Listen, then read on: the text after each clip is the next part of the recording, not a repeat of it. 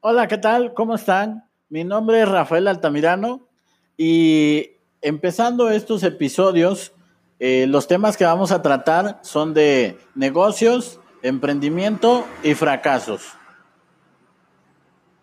Vamos a comenzar con el primer episodio eh, que le vamos a llamar o vamos a determinar eh, los errores más comunes que tiene el emprendedor, que son, que son los siguientes.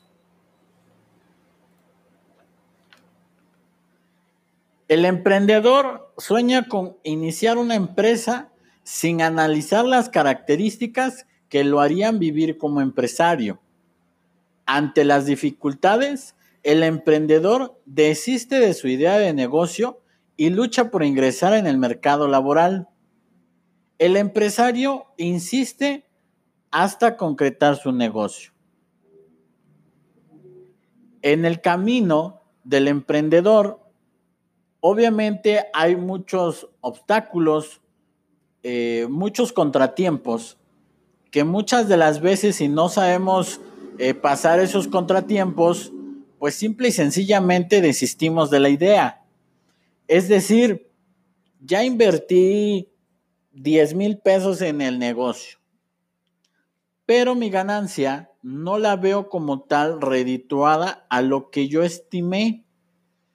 Y obviamente pues hay que pagar, hay que pagar a proveedores si tenemos productos, eh, hay que pagar talento humano si tenemos algún tipo de servicio y por lo tanto pues eh, se agota la paciencia del emprendedor, ¿no? Entonces eh, opta por cerrar, cierra el negocio y listo. Sigue de una manera tradicional, por llamarle así, eh, ingresa a un trabajo, al área laboral y pues sigue su, su camino. El empresario no.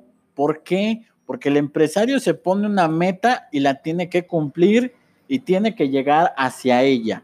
¿Cómo? Obviamente teniendo colaboradores, teniendo un plan, teniendo una estrategia y sobre todo perseverancia. Segundo, un segundo punto muy importante es cuando se tiene una idea de negocios, lo primero que se debe preguntar es, ¿qué necesidad y a quién va a satisfacer mi producto o mi servicio? Por lo general, la mayoría de los emprendedores hacen estas preguntas cuando ya están en el mercado. Y la idea, eh, el chiste de tener una empresa, negocio, es hacerte este planteamiento antes de que tu empresa salga al mercado. ¿Por qué? Porque si tú te planteas qué necesidad y a quién va a satisfacer, y si la, respuesta es a nadie, pues obviamente no vas a tener ningún mercado y por lo tanto no vas a tener éxito con tu producto o servicio. Por lo tanto, tu empresa no va a ser eh, con una vida larga. Algo muy fundamental que les pasa a todos los emprendedores o que nos llega a pasar porque yo fui emprendedor y me llegó a suceder es que no tenemos un plan de negocios, no sabemos para qué es un plan de negocios, para qué te va a servir, para qué lo vas a utilizar, cuándo lo vas a utilizar y por qué vas a utilizar un plan de negocios. Es necesario establecer las guías de acción para disminuir las debilidades, mantener sus fortalezas, aprovechar las oportunidades y minimizar los riesgos, además de determinar la viabilidad de su negocio. El plan de negocios, por eso se llama plan de negocios, te ayuda a estructurar tu negocio, tu empresa, tu marca, tu producto, tu servicio, si va a tener éxito no va a tener éxito, te van a comprar las personas, ¿por qué te van a comprar? ¿Cuándo te van a comprar? Si no tienes un plan de negocios, te invito a que hagas una pausa en tu empresa o negocio y te pongas en contacto con proveedores, con personas, con empresas que se dedican a la realización de un plan de negocios bien estructurado.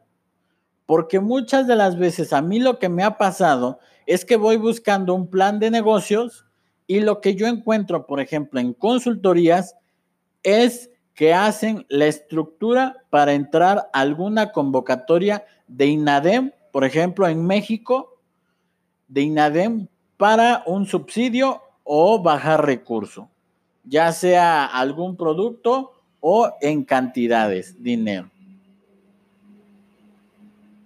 Una vez que se abre la empresa, los emprendedores dejan a un lado su plan de negocios que elaboraron y las mejores prácticas empresariales para operar nuevamente de manera intuitiva.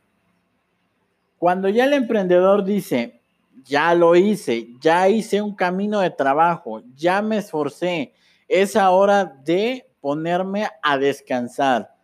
No es cierto, no hay momento para descansarse cuando uno va iniciando, cuando uno es emprendedor. Hay mucho trabajo por hacer y eso es lo que les pasa a los emprendedores comúnmente, que como ya piensan que ya hicieron su trabajo, hasta ahí nada más llega. Debemos de tener una mejora continua. Debemos de capacitarnos día a día para estar siempre a la vanguardia. Desconocen los trámites necesarios para abrir un proyecto, un negocio, lo que trae como resultado erogaciones adicionales, multas, actualizaciones, recargos, e inclusive suspensión de actividades porque no conocemos el marco legal. Yo les puedo decir que cuando yo empecé, pues empecé como todas las personas y pues me aventuré a colocar un negocio. Yo no sabía que en el municipio donde yo estaba, eh, de México, bueno, específicamente del estado de Oaxaca, el municipio solamente te permite la publicidad afuera de tu negocio de un metro por un metro, o sea, un metro cuadrado. Pero eso obviamente, pues no nos, no nos sirve para que la gente nos identifique, porque obviamente cuando vamos empezando en el proyecto, nadie nos conoce. A duras penas y nos conoce nuestra familia y conocidos, allegados, amigos, eh, vecinos, pero no nos conoce la gente que nosotros queremos que nos conozcan. Pero pues yo desconocía y me hicieron una multa, una multa como de mil eh, quinientos, mil quinientos pesos que la tuve que pagar. El emprendedor realiza una planeación de la operación de su empresa con base en utilidades que se generen sin considerar su ciclo financiero, el cual le permitirá conocer sus necesidades de efectivo para un periodo determinado. Esto nosotros, por ejemplo, por lo general, nosotros debemos de tener en cuenta y hacer una planeación. Básicamente, por ejemplo, si nosotros vamos a, a contratar un local, una oficina, mínimamente nosotros tenemos que hacer una proyección de ese cálculo de la renta de la oficina a seis meses por lo general. Muchos eh, emprendedores o ya siendo empresarios recomiendan que hasta un año hay que hacer la proyección para soportar eh, el pago de la renta. las inversiones se recuperan con las utilidades y el capital de trabajo con las ventas. Frecuentemente no se distinguen y cuando hay financiamiento se aprietan los plazos. Los imprevistos desfasan las inversiones y generan costos que descontrolan el negocio. Tú vas, eh, vamos a ponerlo en contexto, tenemos un producto, se vende ese producto, tenemos utilidades, se van pagando, eh, no sé, los, los, los préstamos o los gastos que nosotros tenemos día a día, pero a veces no distinguimos eso cuando nosotros tenemos un préstamo, por ejemplo, en el banco. En el banco pues tienen un plazo para pagar y, cuando nosotros no, no distinguimos ese, ese préstamo, nos hacemos en pocas palabras bolas y no sabemos para dónde ir. El emprendedor busca afamosamente obtener pedidos iniciales sin embargo, minimiza la importancia que tiene el segundo pedido, ya que en la búsqueda de nuevos clientes no dan seguimiento a los compradores cautivos. En su afán el, em, emprendedor de buscar, buscar, buscar, buscar clientes, clientes, clientes, clientes, ya tengo dos clientes, ya tengo tres clientes, ya tengo cuatro clientes. No le da la importancia al primer pedido que tenía. O sea, ya no le da la misma atención. Y eso obviamente nos lleva a que pues el cliente se vaya. La organización. El emprendedor es el hombre orquesta, ya que le cuesta mucho trabajo delegar actividades en su amar de suministro en su afán de disminuir gastos para maximizar las utilidades. El emprendedor piensa que todo el trabajo él lo va a hacer, más sin embargo, si el, si el negocio tiene éxito, lo que va a hacer es que va a ir creciendo y tiene que delegar a fuerzas, porque el emprendedor no es un hombre, como aquí lo dice, un hombre orquesta no tiene 20 manos para hacer todas las funciones, necesita de alguien más, necesita talento humano para que ayuden a ese emprendedor. Prohibido mezclar gastos personales con el negocio que generan un descontrol y una dificultad para evaluar la rentabilidad del negocio.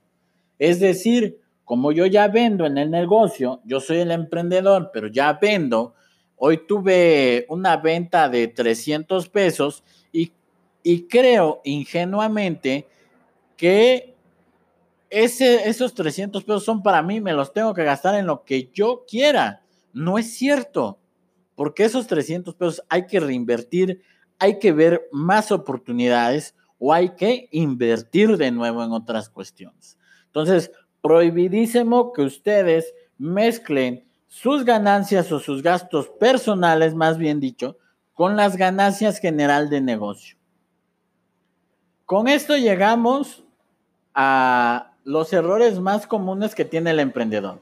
Te invito a que nos visites, a que cheques mi página web, a que nos sigas. Eh, te repito, mi nombre es Rafael Altamirano, creador y fundador de Agencia de Enfermería Altamirano y Instituto Altamirano. Eh, próximamente en Instituto Altamirano tendremos un curso específicamente en los riesgos de un emprendedor, cómo solucionarlos, cómo te van a ayudar, por qué te van a ayudar y cómo prevenirlos sobre todo, porque es muy importante la prevención empresarial. Entonces, te invito a que nos sigas escuchando en nuestro podcast. Eh, cada semana estaremos subiendo contenido nuevo, episodio nuevo y comparte en las redes sociales y síguenos escuchando. Yo soy, te repito, soy Rafael Altamirano. Esperemos que tengas un excelente día y nos vemos en la próxima.